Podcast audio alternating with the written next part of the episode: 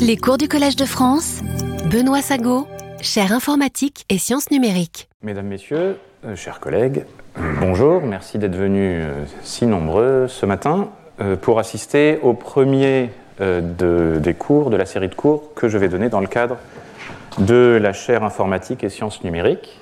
La leçon inaugurale que j'ai donnée jeudi dernier, si vous n'y avez pas assisté, et bien sûr, euh, comme vous le savez, euh, disponible euh, sur le site du collège en replay.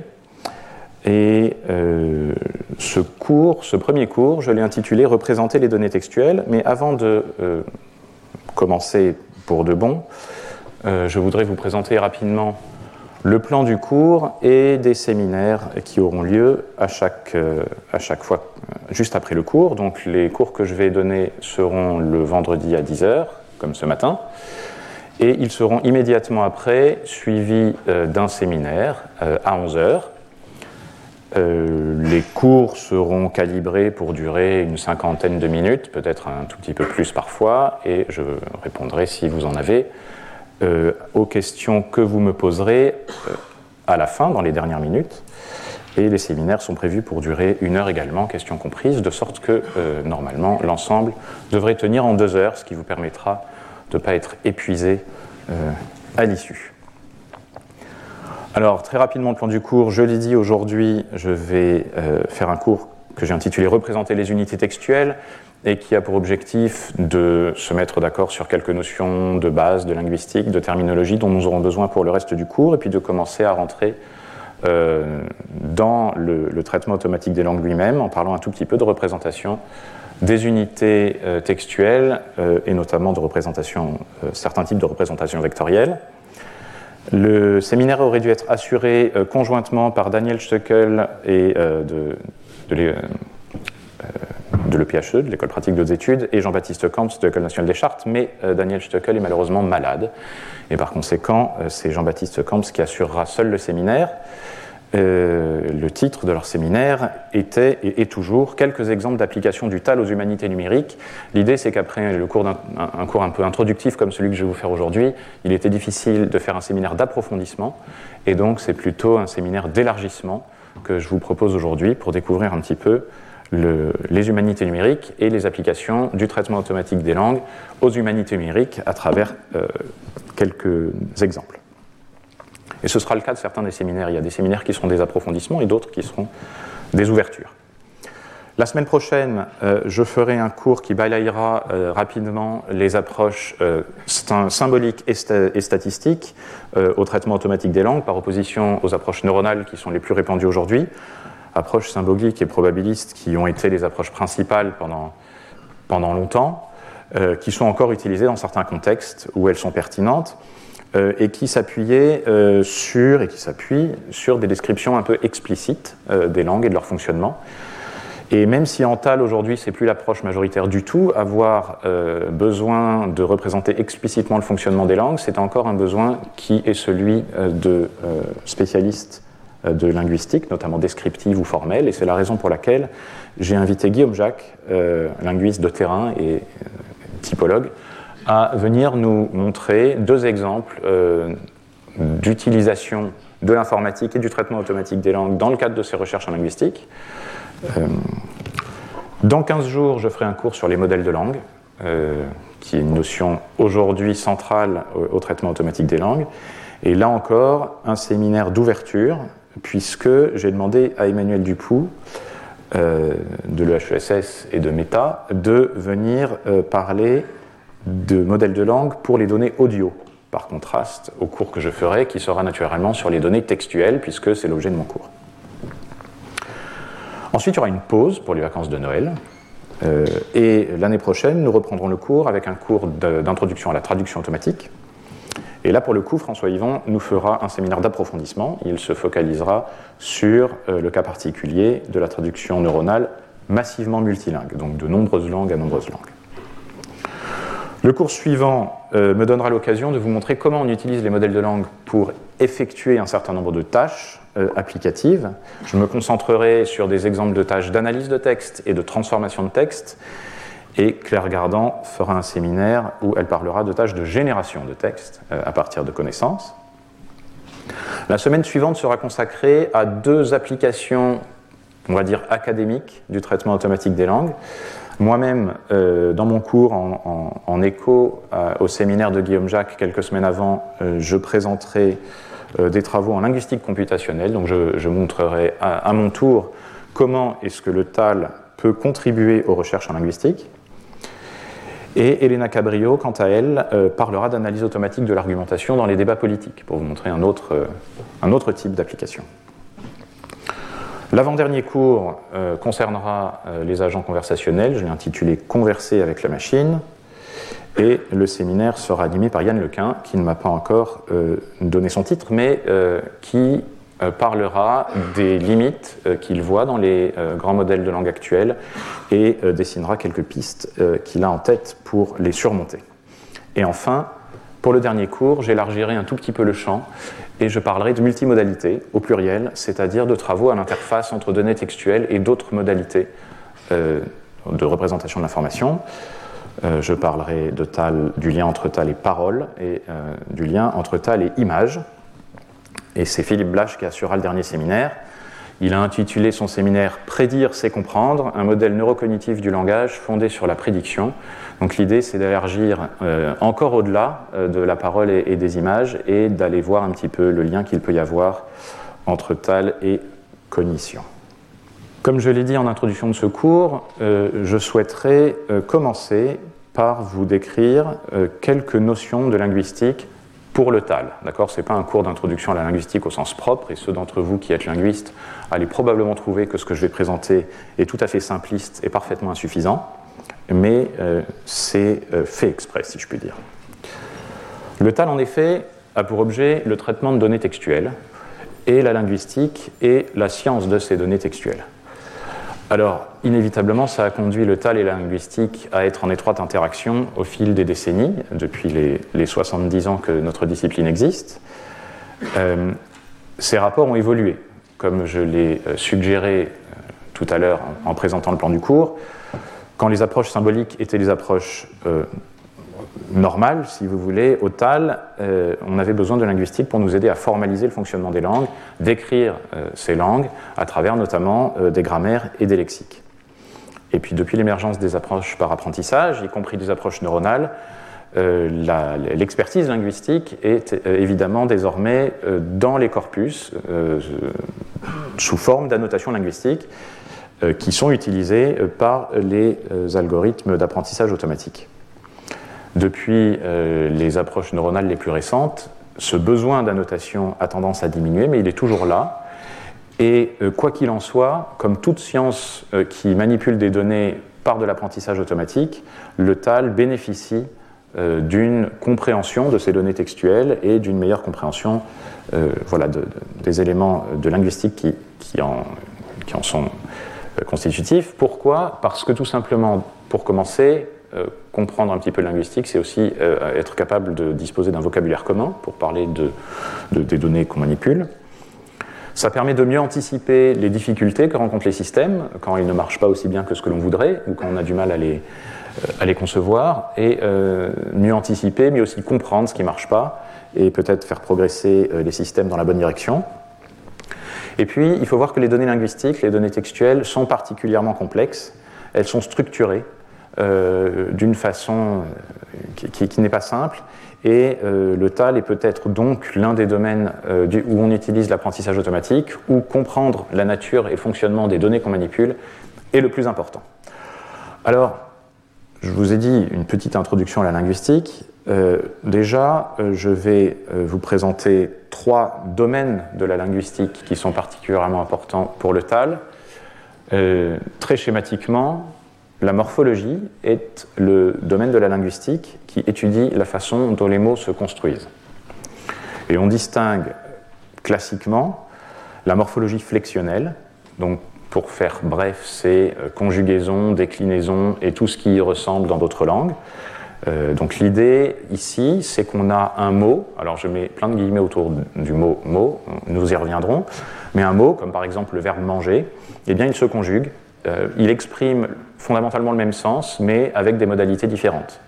le temps peut changer, le nombre peut changer, la personne peut changer, et la façon dont, dont, ces changements peuvent être décrits, fonctionnent, etc. C'est ce qu'on appelle la morphologie flexionnelle. C'est illustré ici à droite par le tableau de conjugaison du verbe manger tel qu'il est sur le dictionnaire. Et donc, manger ici est ce que l'on appelle un lemme, d'accord? En termes mathématiques, on pourrait dire que c'est une classe d'équivalence de, toutes ces formes conjuguées, qu'on appelle des formes fléchies. Euh, et euh, les formes fléchies de lemme sont, euh, entretiennent entre elles des rapports qui sont les mêmes que les formes fléchies d'autres verbes, de sorte qu'il y a des verbes qui se conjuguent de la même façon. En français, ici, en l'espèce, ce sont les verbes du premier groupe. Cette notion de verbe du premier groupe, c'est-à-dire un comportement flexionnel, la manière dont les différentes formes d'un même lemme les rapports qu'elles entretiennent, c'est ce que l'on appelle la classe flexionnelle. Et puis chaque forme va exprimer des traits morphologiques ou morphosyntaxiques, euh, par exemple, passé simple, première personne du singulier, etc. etc. Ça, c'est la morphologie flexionnelle.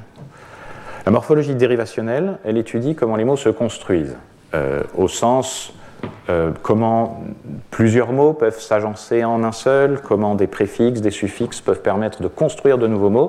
Vous voyez ici, euh, un exemple fameux sur la base brave et avec le suffixe déjà existant itude, vous pouvez fabriquer le mot bravitude, euh, vous le comprenez tout de suite, même si vous l'avez jamais rencontré avant. Skype est un autre exemple, vous prenez une marque américaine et vous lui mettez un comportement verbal classique et vous obtenez un nouveau verbe. Donc c'est ce que l'on appelle la morphologie constructionnelle ou dérivationnelle, au moins dans certains cas. Et la morphologie manipule euh, des notions telles que les morphèmes ou les morphes. Donc les morphèmes sont définis comme des unités minimales de sens. Euh, donc en gros, dans bioterrorisme, vous voyez que bio contribue sémantiquement, mais les sous-parties de bio ne contribuent pas. Euh, c'est une notion qui, pour des raisons sur lesquelles je ne reviendrai pas, je ne fais pas un cours de linguistique ou de morphologie aujourd'hui, qui n'est pas très opérationnelle pour nous, et on se contentera de la notion de morphe, qui identifie des segments à l'intérieur des mots, peu importe s'ils expriment un sens, aucun, plusieurs, mais des segments qui font sens et qui, font système. Donc la morphologie, l'étude de comment les mots se construisent. La syntaxe, par contraste, c'est la, discipline de linguistique qui s'intéresse à comment les mots s'organisent en phrases grammaticalement correctes. Euh, c'est la grammaire, si vous voulez, telle qu'on l'apprenait. Euh, la, façon de représenter la structure d'une phrase euh, peut prendre deux grandes familles de formes, ce que l'on appelle les analyses en constituant et les analyses en dépendance. Assez souvent, d'ailleurs, ces analyses euh, prennent la forme d'arbres. Euh, on parle donc évidemment d'arbres de constituants, c'est d'arbres de dépendance. Euh, l'idée, c'est que les arbres de constituants structurent la phrase d'une façon hiérarchique, comme ça, de proche en proche, en rassemblant des, séquences de mots contigus hiérarchiquement là où un arbre de dépendance va relier chaque mot au mot qui le gouverne, si vous voulez, au mot auquel il se rattache, comme on disait dans le passé. Euh, vous notez qu'un arbre de dépendance, euh, on peut le représenter d'une façon qui préserve la séquentialité des mots, mais du coup, inévitablement, les flèches rendent moins apparent le fait qu'il s'agit d'un arbre. En réalité, c'est un arbre si et seulement s'il n'y a pas de croisement entre les flèches mais euh, ce sont, là, c'est juste deux manières de dessiner rigoureusement la même chose. Euh, ces deux représentations de la structure syntaxique d'une phrase sont partiellement équivalentes, c'est-à-dire que euh, si vous avez l'arbre de dépendance, vous pouvez reconstruire la structure de l'arbre de constituant, mais vous ne savez pas étiqueter les nœuds internes. Vous ne savez pas dire ça c'est un groupe nominal, ça c'est un groupe verbal, sauf si vous disposez d'informations supplémentaires du côté de l'arbre de dépendance. Et à l'inverse, si vous avez l'arbre de constituant, vous ne pouvez pas facilement reconstruire l'arbre de dépendance, il vous manque une information qui est quel est le mot principal de chaque constituant. Si vous avez cette information, vous savez que le mot principal de la phrase c'est le verbe mange ici dans cet exemple, ou que le mot principal du groupe nominal le chat c'est chat eh bien, vous savez quel est le mot qu'il faut mettre au-dessus et quels sont les mots qu'il faut mettre en dessous, et vous pouvez reconstituer l'arbre de dépendance. Il vous manquera toutefois euh, ce qu'on appelle les étiquettes euh, fonctionnelles, enfin l'étiquette sur les relations de dépendance, euh, relations de déterminant, sujet, objet, etc. Donc vous voyez, il y a une, correspondance partielle entre ces deux types de représentations. Et enfin, troisième niveau d'analyse linguistique, la sémantique. La sémantique, c'est la science qui s'intéresse à comprendre comment les mots portent un sens et comment les phrases portent un sens par combinaison des sens de ces mots. Euh, il y a des sous-domaines de la sémantique, sémantique lexicale, sémantique formelle, et ce n'est pas réellement de la sémantique, mais ça, joue un rôle important aussi, c'est euh, la pragmatique qui s'intéresse, on peut le dire ainsi, à, la façon dont le contexte influence la signification des énoncés.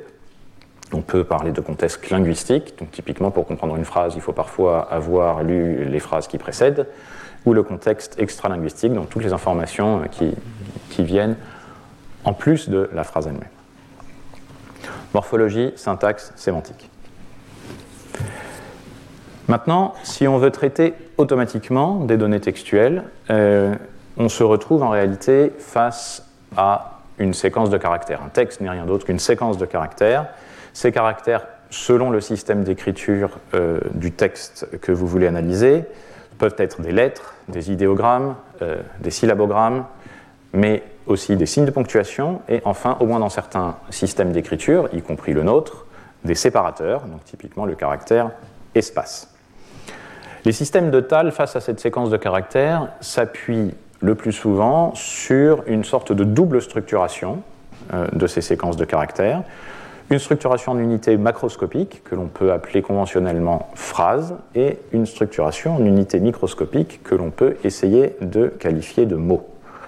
Et en pratique, il est quand même assez fréquent que les phrases soient traitées par les systèmes indépendamment les unes des autres, ou en tout cas, pas forcément en ignorant celles qui précèdent à chaque fois, mais en tout cas, sont traitées comme des unités et sont traitées comme des unités composées elles-mêmes euh, de mots. Ça pose naturellement un certain nombre de questions. Euh, premièrement, comment définir et identifier les mots et les phrases dans des textes bruts. Hein, vous voyez ici un, exemple de, texte en scriptio continua qui pose particulièrement problème. Il n'y a ni espace ni aucun séparateur d'aucune sorte, donc c'est un cas extrême naturellement. Et puis ensuite, comment représenter ces mots pour euh, faire l'analyse. Alors, on va commencer euh, par essayer de répondre à la question qu'est-ce qu'une phrase?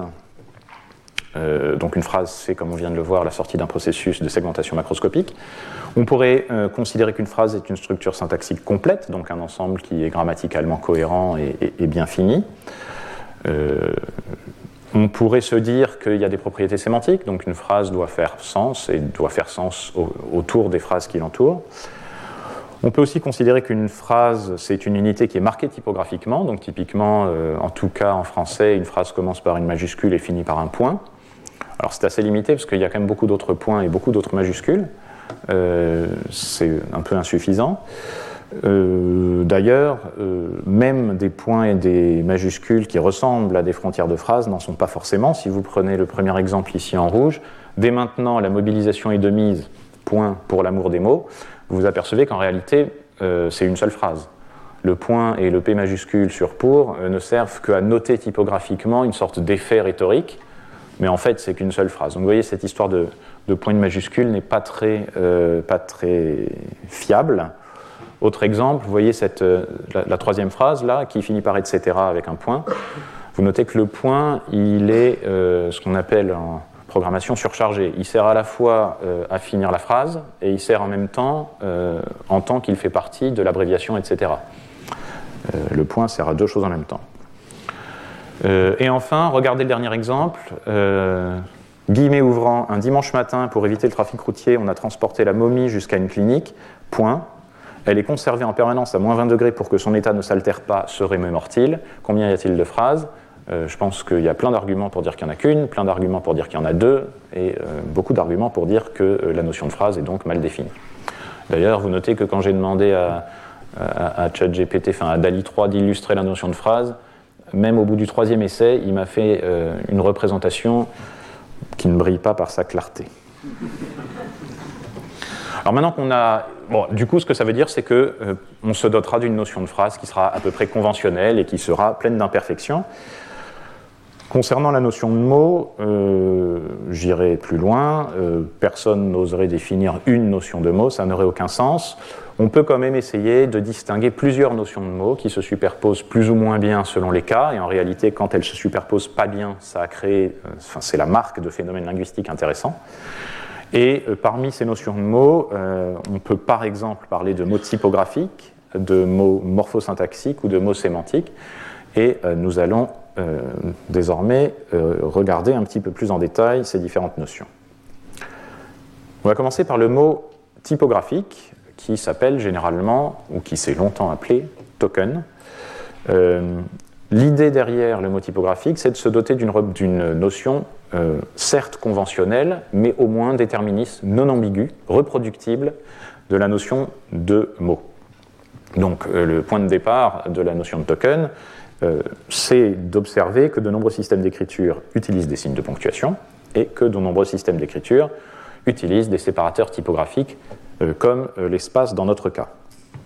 Et par conséquent, on peut s'appuyer dessus pour définir une notion déterministe euh, d'unité de texte, d'unité de traitement, le token. Donc, on peut par exemple se doter de la définition suivante. Un token, c'est ou bien une, une séquence de caractères ne contenant ni séparateur ni signe de ponctuation, ou bien un token peut être un signe de ponctuation. Et donc si je pars de l'exemple ici en bas de la diapositive, tout à coup il commence à jouer au tennis de table avec Pierre Martin, et que je décide de faire de l'espace le marqueur de frontière entre tokens, il me suffit en réalité de détacher la virgule et le point du mot qui précède, et euh, j'obtiens un découpage euh, en tokens. Alors vous notez dans le titre que euh, ces tokens s'appellent parfois pré-tokens aujourd'hui, et nous verrons pourquoi dans deux diapositives. Mais avant cela, il nous faut traiter le cas des systèmes d'écriture qui ne disposent pas d'un séparateur typographique. Donc ici, euh, une petite phrase en chinois, ou bien euh, le nom de la capitale de l'Empire hittite. Donc vous voyez aussi ici une, photo de la porte des lions. Et euh, une convention raisonnable possible, c'est de se dire qu'en l'absence de séparateur typographique, chaque caractère est un token à lui tout seul, et donc de séparer les choses de cette façon. Je viens maintenant à la notion de sous-mot.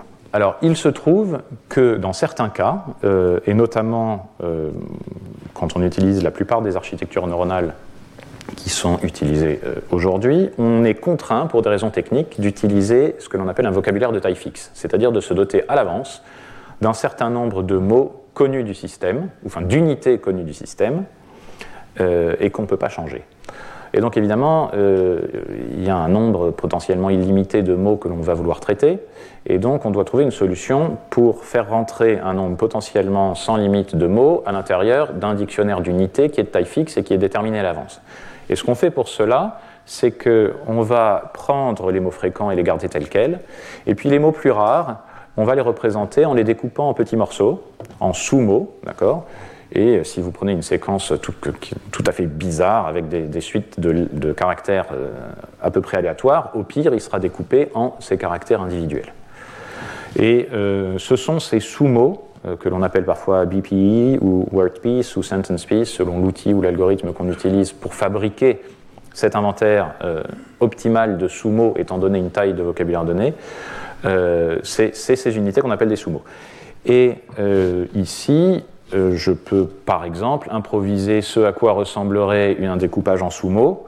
Et donc vous voyez que euh, d'une part, tout sous-mot qui suit un espace dans le texte d'origine euh, est ici représenté, préfixé par un blanc souligné pour indiquer qu'il y avait un espace. Et à l'inverse, vous voyez qu'à certains endroits, il y a des mots possiblement plus rares qui ont été coupés en deux sous-mots, le deuxième sous-mot n'ayant pas ce petit blanc souligné pour indiquer que c'était bien collé à ce qui précède. Euh, donc c'est ça qu'on appelle des sous-mots. Et de plus en plus, euh, aujourd'hui, on utilise le mot token pour ces unités-là.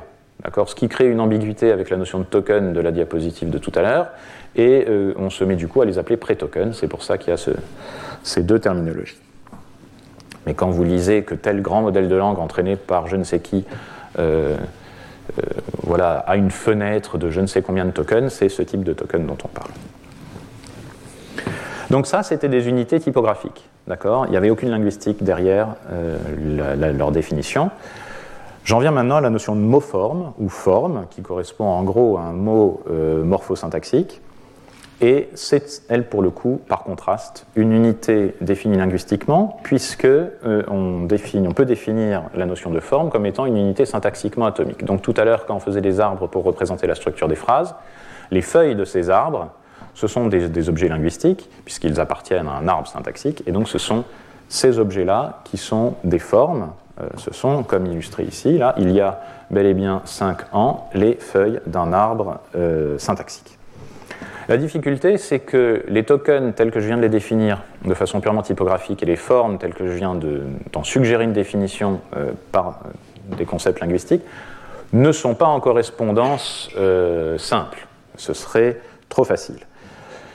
Il y a plein de cas où on peut avoir plusieurs tokens pour une seule forme, Hein, j'ai mis ici trois exemples. À l'instar de, bel et bien, et il y a, mais pas le il y a de il y a de nombreuses personnes dans cette salle, le il y a qui est une préposition, le il y a de il y a cinq ans. Alors pourquoi c'est une seule forme? Si à l'instar de était quatre formes, un star serait une forme. Or en français aujourd'hui, un star n'est plus un mot utilisable de façon autonome. Donc c'est bien à l'instar de qui est euh, une forme unique, une préposition. Bel et bien si vous vouliez l'analyser, euh, vous auriez la coordination d'un adjectif et d'un adverbe, ce qui est bizarre. Et puis par ailleurs, ça marche pas. Donc bel et bien fonctionne comme un adverbe. C'est comme c'est un mot avec des espaces dedans, si vous voulez. Et puis il y a la préposition, euh, même chose. Le phénomène inverse existe. Un token pour M forme, euh, c'est ce qu'on appelle un amalgame. par exemple, O, écrit AUX, c'est un seul token qui en réalité cache deux formes, la préposition A et le déterminant les. Et il y a parfois des ambiguïtés. Euh, par exemple, D peut être 2 plus les, ou bien être le, D lui-même. Et enfin, parfois, on a des, combinaisons compliquées euh, où, les choses ne se correspondent pas bien.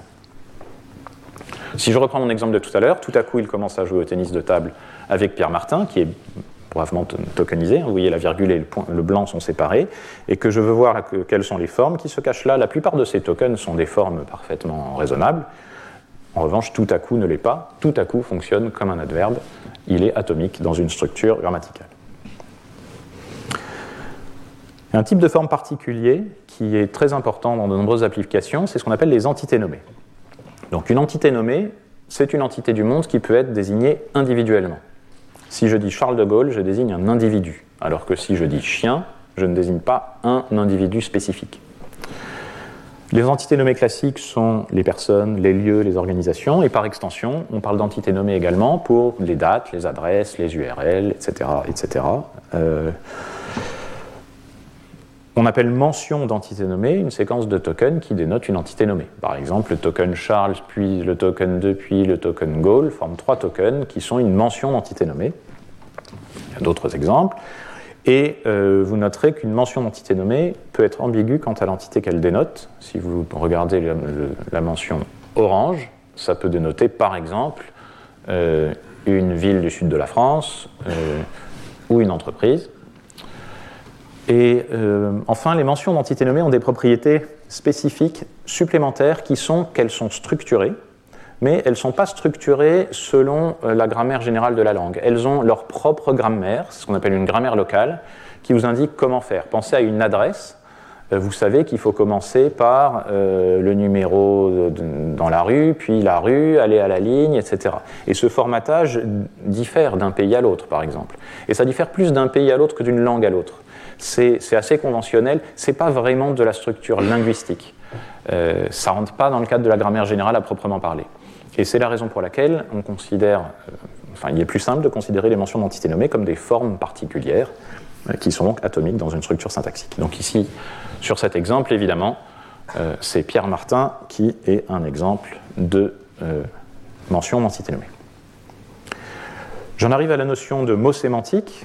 un mot sémantique, on peut le définir comme étant une séquence maximale de formes, donc souvent une seule, mais parfois plusieurs, dont le sens est ce que l'on appelle non compositionnel. Qu'est-ce que ça veut dire? Ça veut dire que vous ne pouvez pas comprendre pleinement le sens de la séquence de formes à partir du sens des formes euh, qui la composent. Si vous regardez pomme de terre, ce n'est pas une pomme. Euh, panda roux, c'est roux, mais ce n'est pas un panda.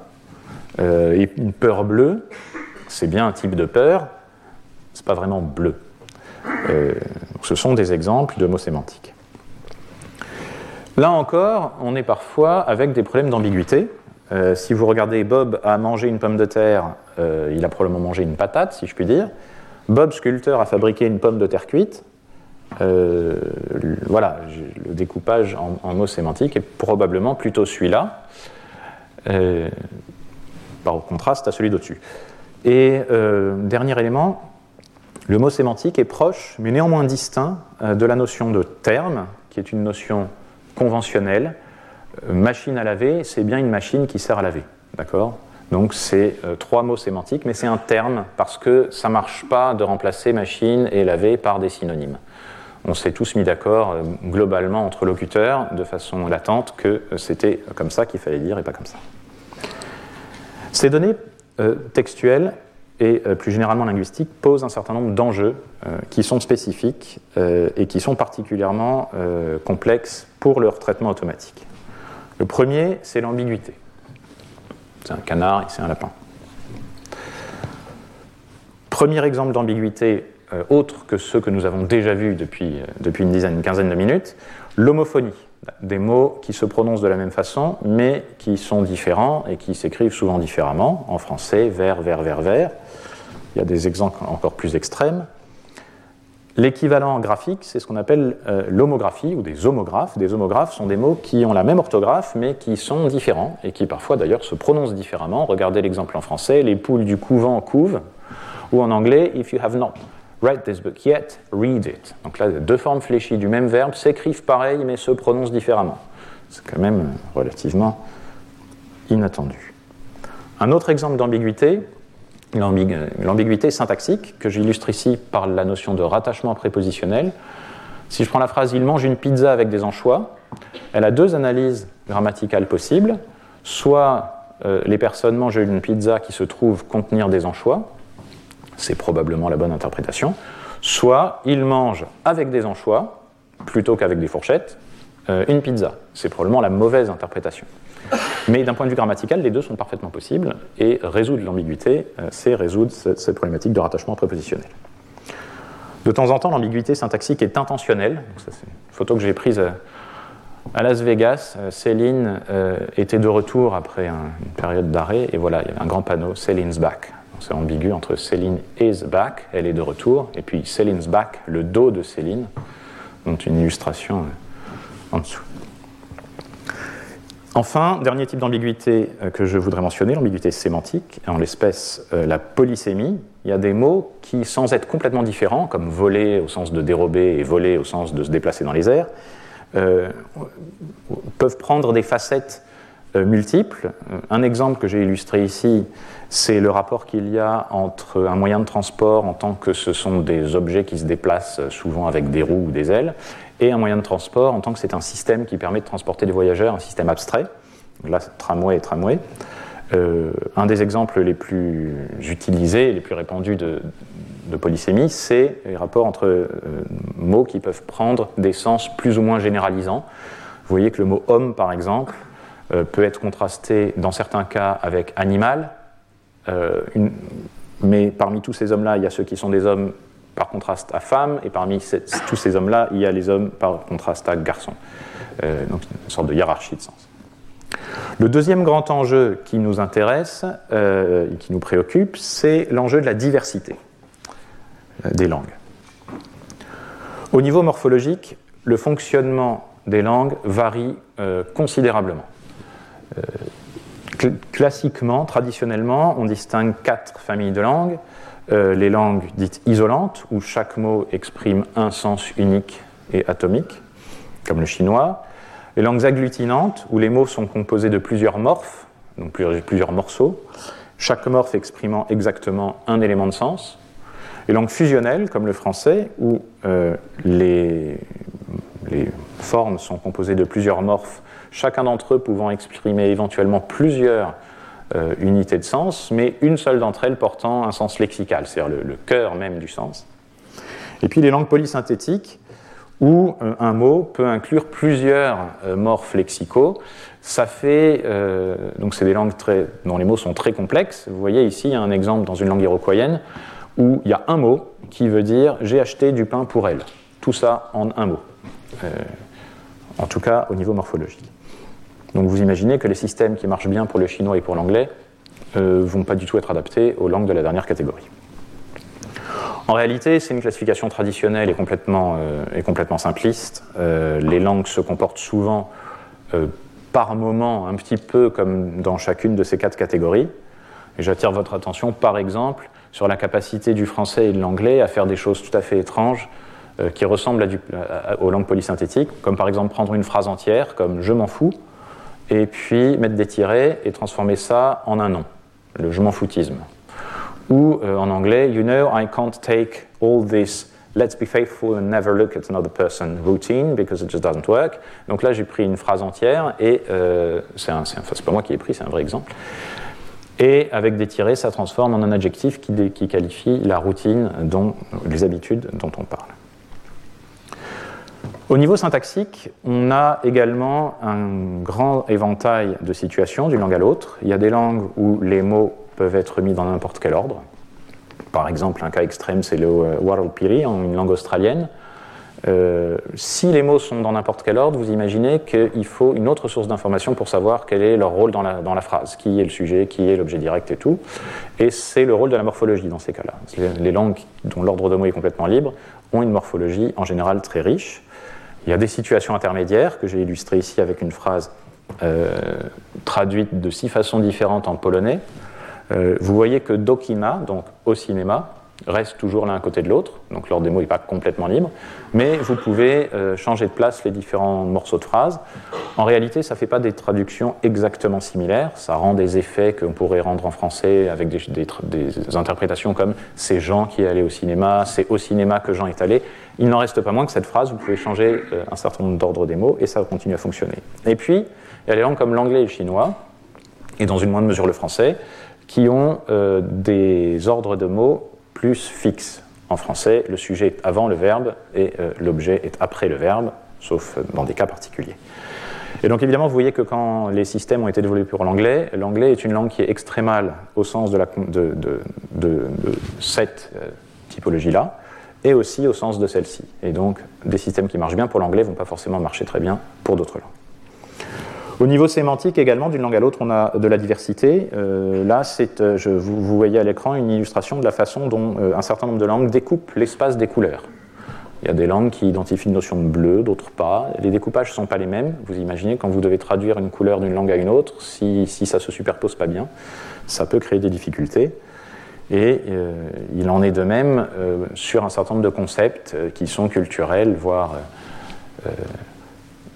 ou autres, si vous voulez aligner juriste, lawyer euh, au sens américain, avocat, euh, c'est difficile euh, parce que ça ne correspond pas, tout simplement.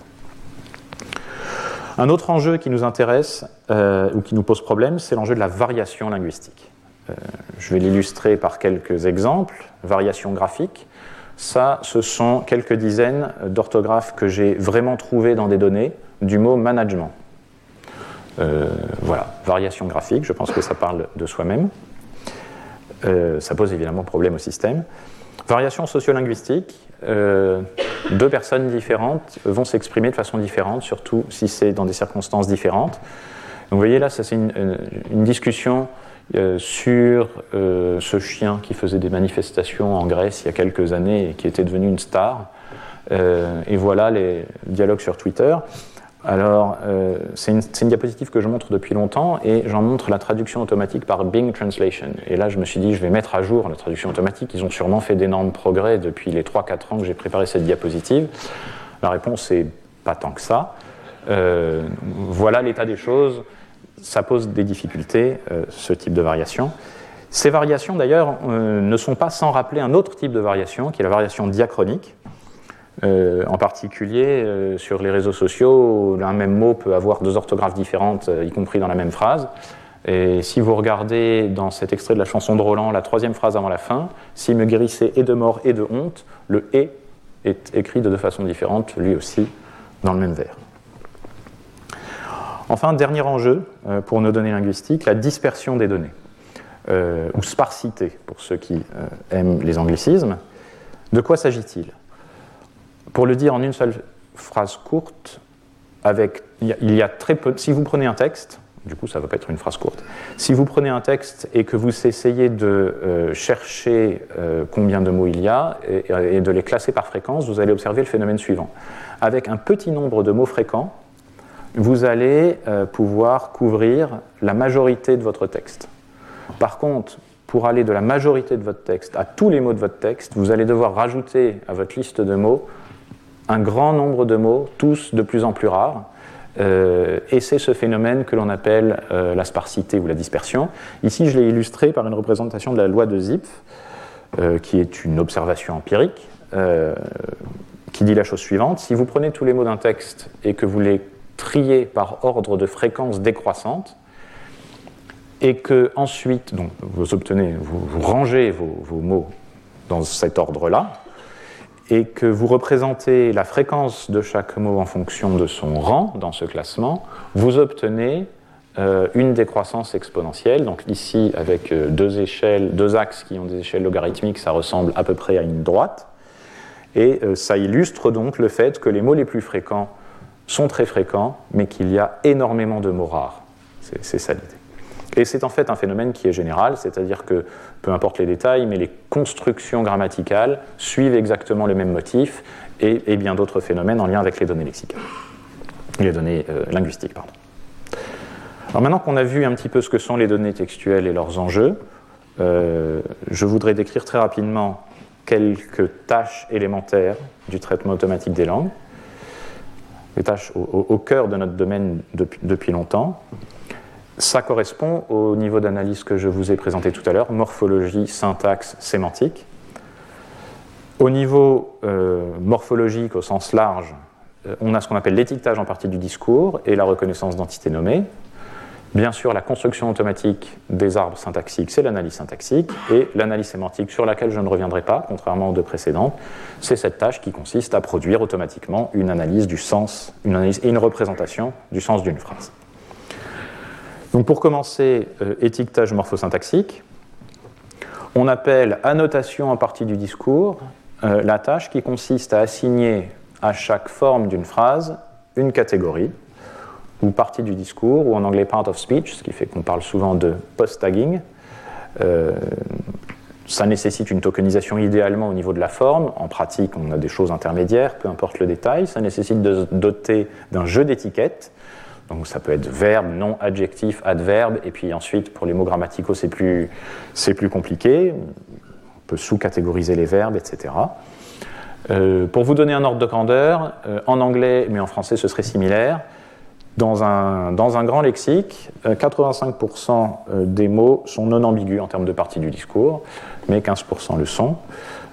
et ces 85% correspondent à 40% des bons corpus, de sorte que si vous avez un grand lexique, vous avez déjà 40% euh, de mots de votre texte que vous savez étiqueter sans ambiguïté, mais le reste euh, crée des ambiguïtés. Donc ça, c'est l'analyse en partie du discours. Ensuite, si vous voulez faire une analyse morphologique complète, vous pouvez associer à chaque euh, forme son lemme, tel que je l'ai défini tout à l'heure. Vous voyez, été envoyé, ça donne être, et puis le verbe envoyer. Et vous pouvez aussi mettre, produire générer l'analyse morphologique complète, c'est-à-dire, voilà, une, c'est cinq singuliers féminins, l'être aussi, etc. etc. C'est ce qu'on appelle faire l'analyse morphologique. Pour vous donner un ordre de grandeur, les étiqueteurs en partie du discours, donc là c'est sur un exemple en anglais, euh, ça fait longtemps qu'on sait atteindre des performances de l'ordre de 95-96%, et euh, maintenant on n'en est plus qu'à environ 2% d'erreurs. Il faut voir que 92%, euh, c'est facile à atteindre avec ce qu'on appelle une baseline, c'est-à-dire une, méthode simple qui sert à voir si les méthodes compliquées apportent un progrès significatif. Prenez l'étiquette la plus fréquente pour un mot donné, et si le mot est inconnu de votre gros dictionnaire, vous mettez non, voilà, euh, parce que c'est l'étiquette la plus fréquente, ça vous donne déjà 92% de réussite. Les 2% d'erreurs qui nous restent euh, ont été estimés comme provenant pour un tiers d'erreurs dans les données d'évaluation. Donc en fait, il n'y a pas 2% d'erreurs qui restent, il y a 1,3% d'erreurs qui restent. Un tiers de situations difficiles, où vraiment il faudrait une analyse plus complexe que les algorithmes utilisés généralement pour résoudre. Et un tiers de cas pas clairs, c'est-à-dire en gros, ce n'est pas vraiment une erreur. Deuxième tâche dont je vais parler très rapidement aujourd'hui, c'est la reconnaissance et le liage des entités nommées. Donc, j'ai défini tout à l'heure ce que c'était qu'une entité nommée. La reconnaissance d'entités nommées, c'est la tâche consistant à détecter les mentions d'entités nommées et à typer ces mentions. Souvent, c'est transformé en une tâche d'étiquetage, un peu comme l'étiquetage en partie du discours qu'on a vu précédemment, de la façon suivante. Regardez sur l'exemple Joe Biden est à Washington aujourd'hui. Vous pouvez considérer que donc Joe Biden est une mention d'entité nommée de type personne. Donc vous voyez, Joe, quelque part, est au début d'une mention de personne et Biden à la fin d'une mention de personne. Et puis vous avez Washington qui est une mention de lieu. Et vous pouvez transformer cette manière de voir les choses en un étiquetage où vous dites que Joe doit recevoir une étiquette qui dit euh, cette forme est le début d'une personne, que Biden doit recevoir une étiquette qui dit cette forme est à l'intérieur d'une entité de personne, et Washington commence euh, un nom de personne. Vous avez besoin de distinguer B et I parce que s'il y en a deux qui se collent, euh, qui sont l'une juste derrière l'autre, vous avez besoin de savoir quand est-ce que euh, ça se sépare. Il y a des raffinements de ce type de méthode. Par exemple, ici, pour le lieu, comme c'est une, mention qui est composée d'une seule forme, on peut utiliser une étiquette spéciale. Pour vous donner des ordres de grandeur, en 2020, nous avons publié un, article où on, améliorait l'état de l'art de cette tâche en français et où on avait en gros 90% de, je dire, réussite pour ne pas avoir à définir plus précisément la métrique. C'est l'ordre de grandeur de euh, combien on arrive à faire cette tâche. Et enfin, liage d'entités nommées.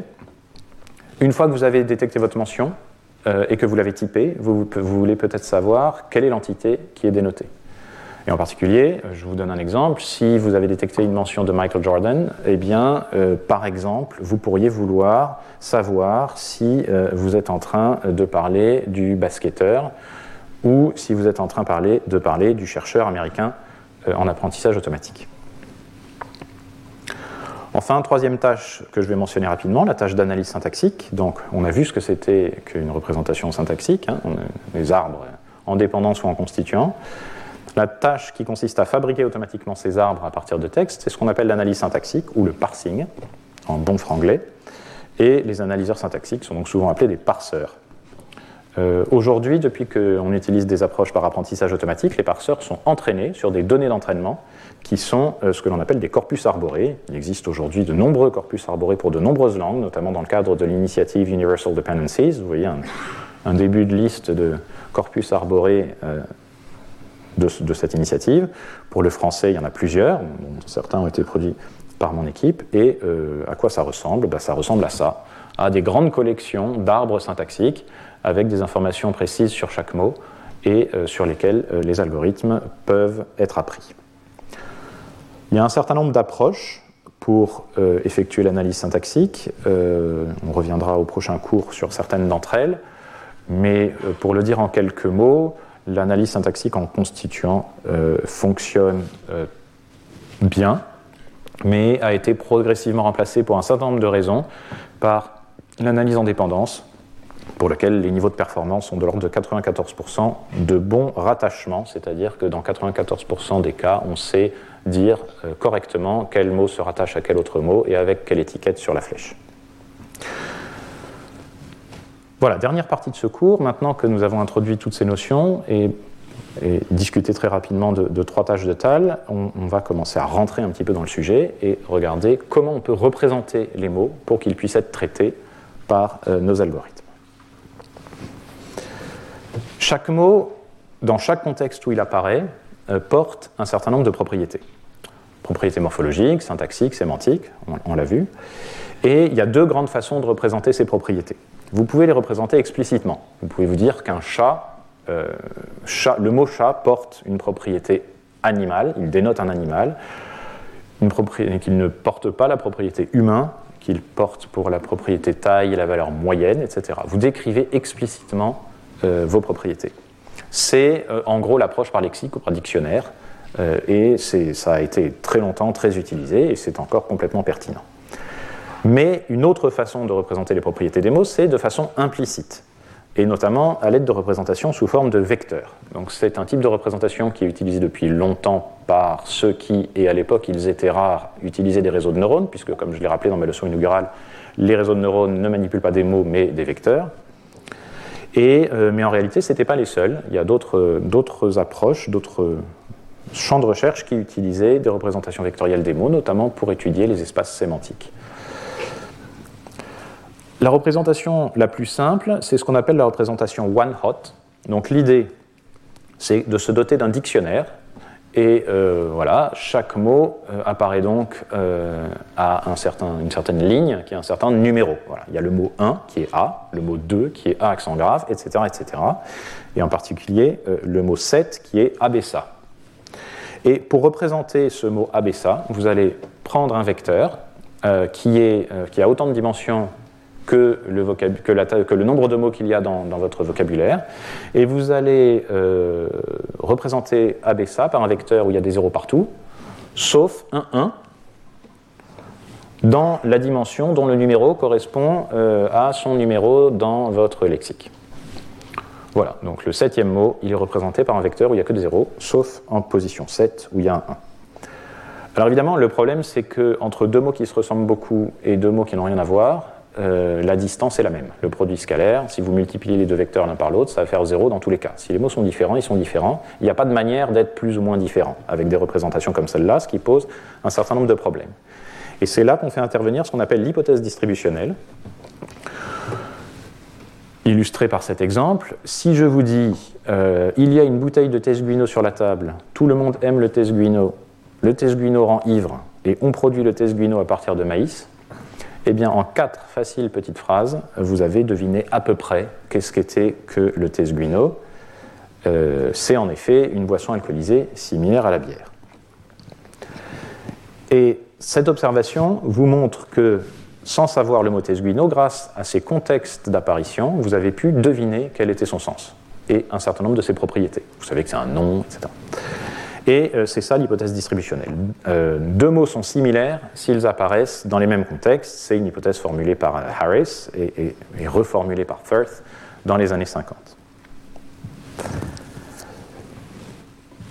Et c'est sur cette hypothèse que l'on s'appuie pour fabriquer euh, des représentations vectorielles des mots qui permettent à deux mots similaires d'avoir des représentations plus proches et à des mots moins similaires d'avoir des représentations moins proches. Donc la première façon de faire ça, c'est, étant donné un mot, de lui assigner euh, une représentation vectorielle unique sur la base de l'étude de l'ensemble de ses occurrences en corpus et des contextes dans lesquels de ces, des contextes de ces occurrences.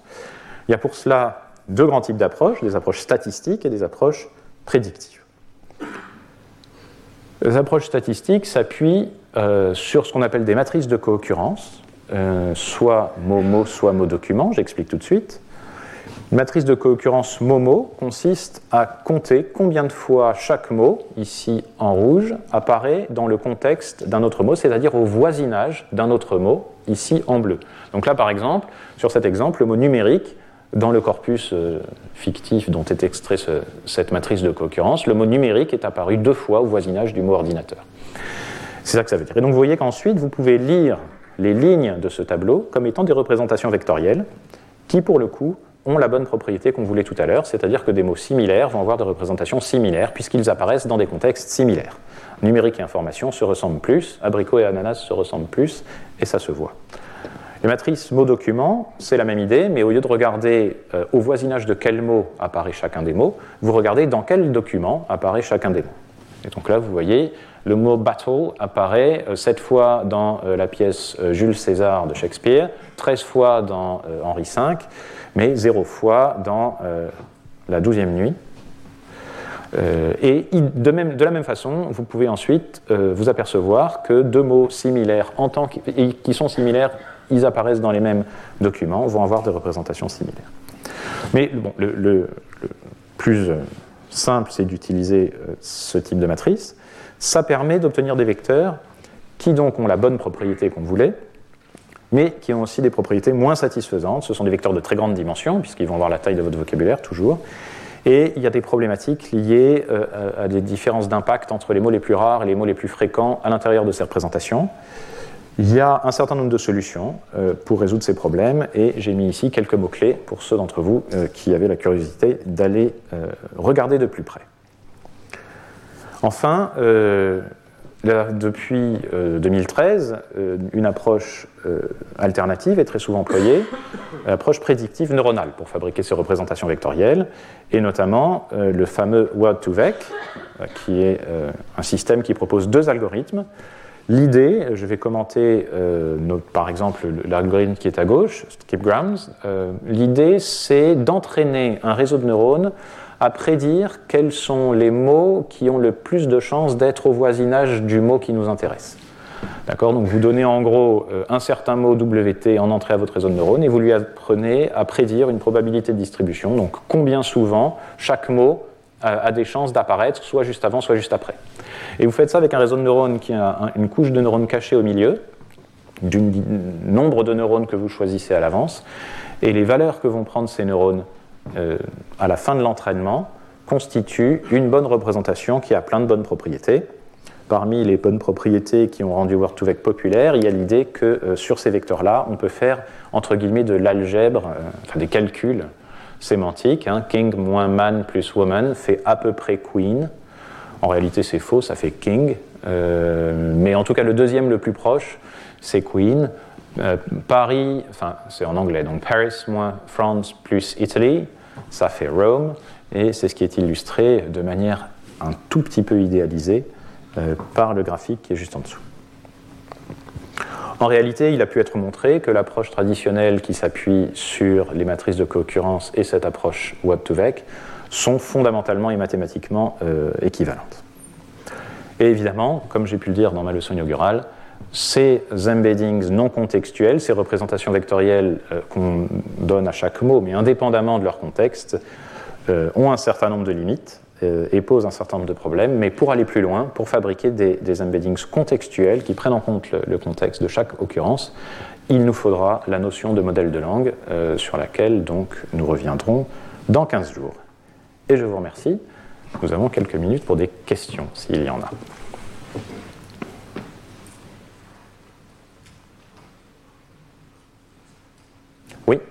Alors je crois qu'on a peut-être un micro qui pourrait même fonctionner. Oui, magnifique.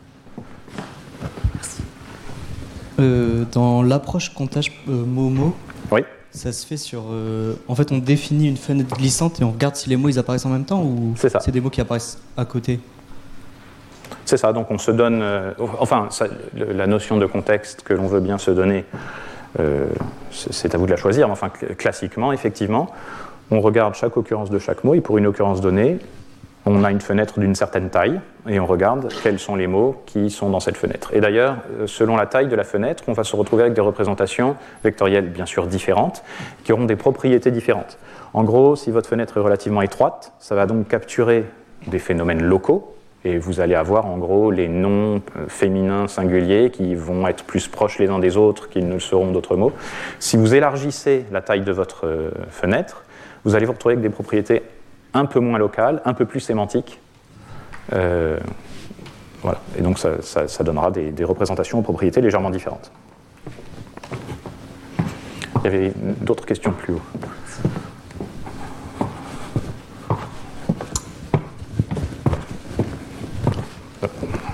Oui, donc vous avez parlé de, des tokens. Oui. Et en particulier, vous avez mentionné cet algorithme BPE, je crois, qui est basé sur les fréquences pour, euh, pour définir les tokens. Et parallèlement à ça, vous avez aussi la, parlé de morphologie euh, linguistique.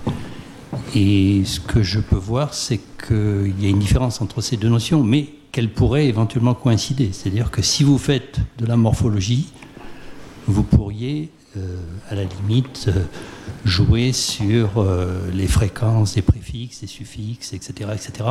Et ça vous donnerait en fait une représentation euh, qui serait beaucoup plus proche, linguistiquement parlant, euh, que le simple comptage par fréquence. Tout à fait. Donc vous avez absolument raison. ça a d'ailleurs été tenté. Et ça marche presque toujours moins bien ensuite dans les systèmes aval que d'utiliser un algorithme fréquentiel simple. C'est parfaitement frustrant. Euh, c'est par ailleurs assez surprenant. Euh, ça a été en particulier testé de manière assez approfondie par un certain nombre de collègues sur l'arabe. Sur euh, mais malheureux, malheureux, je ne sais pas si c'est malheureux, mais enfin, il se trouve que ce que vous proposez qui a été tenté et qui semble devoir forcément mieux marcher, marche moins bien, donne de moins bons résultats. Euh, si vous voulez bien passer le, micro, merci. Euh, je voudrais savoir si euh, en français, s'il existe des lexiques spécifiques à des, variations culturelles de la langue, par exemple pour le québécois ou pour d'autres types de français, et s'il y a des travaux qui permettent de avoir des modèles de langue qui prennent en compte ces spécificités culturelles? Alors c'est une très bonne question. je ne sais pas y répondre, en ce sens que j'en connais pas, mais que ça ne prouve pas qu'il n'y en a pas. Euh, sur le traitement de la parole, bien sûr, la chose est différente, euh, mais je ne connais. Alors, il y a des, travaux de linguistique, si vous voulez, qui s'intéressent à ces choses-là, mais en traitement automatique des langues, je, n'ai pas en tête de lexique spécifique à telle ou telle variété, euh, au, sens où vous le définissez. Est-ce qu'il y a d'autres questions? Non? Oui? Ah, juste devant. Attendez, je vais récupérer le micro si vous voulez bien.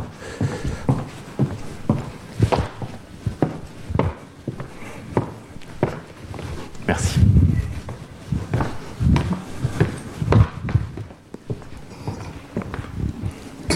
Dans certaines langues telles que l'allemand ou d'autres langues africaines, c'est-à-dire la composition de deux mots, la variation du ton d'un troisième mot, qui n'a rien à voir avec les autres. Au niveau des traitements automatiques, comment ce genre de problème peut être résolu Je ne sais pas si on peut le résoudre, euh, mais en tout cas, euh, quand on a des, euh, des, combinaisons qui, créent des, changements ou des altérations ou des tons différents, de deux choses l'une. Soit ces changements où les tons sont notés, sont, représentés graphiquement, et donc le système verra deux choses différentes, soit ça n'est pas noté et ça crée une source supplémentaire d'ambiguïté.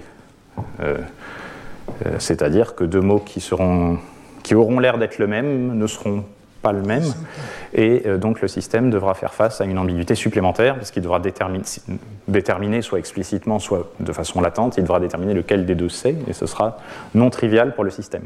Donc ça peut effectivement créer des, sources d'ambiguïté supplémentaires. Donc ça avait ses limites de traitement automatique.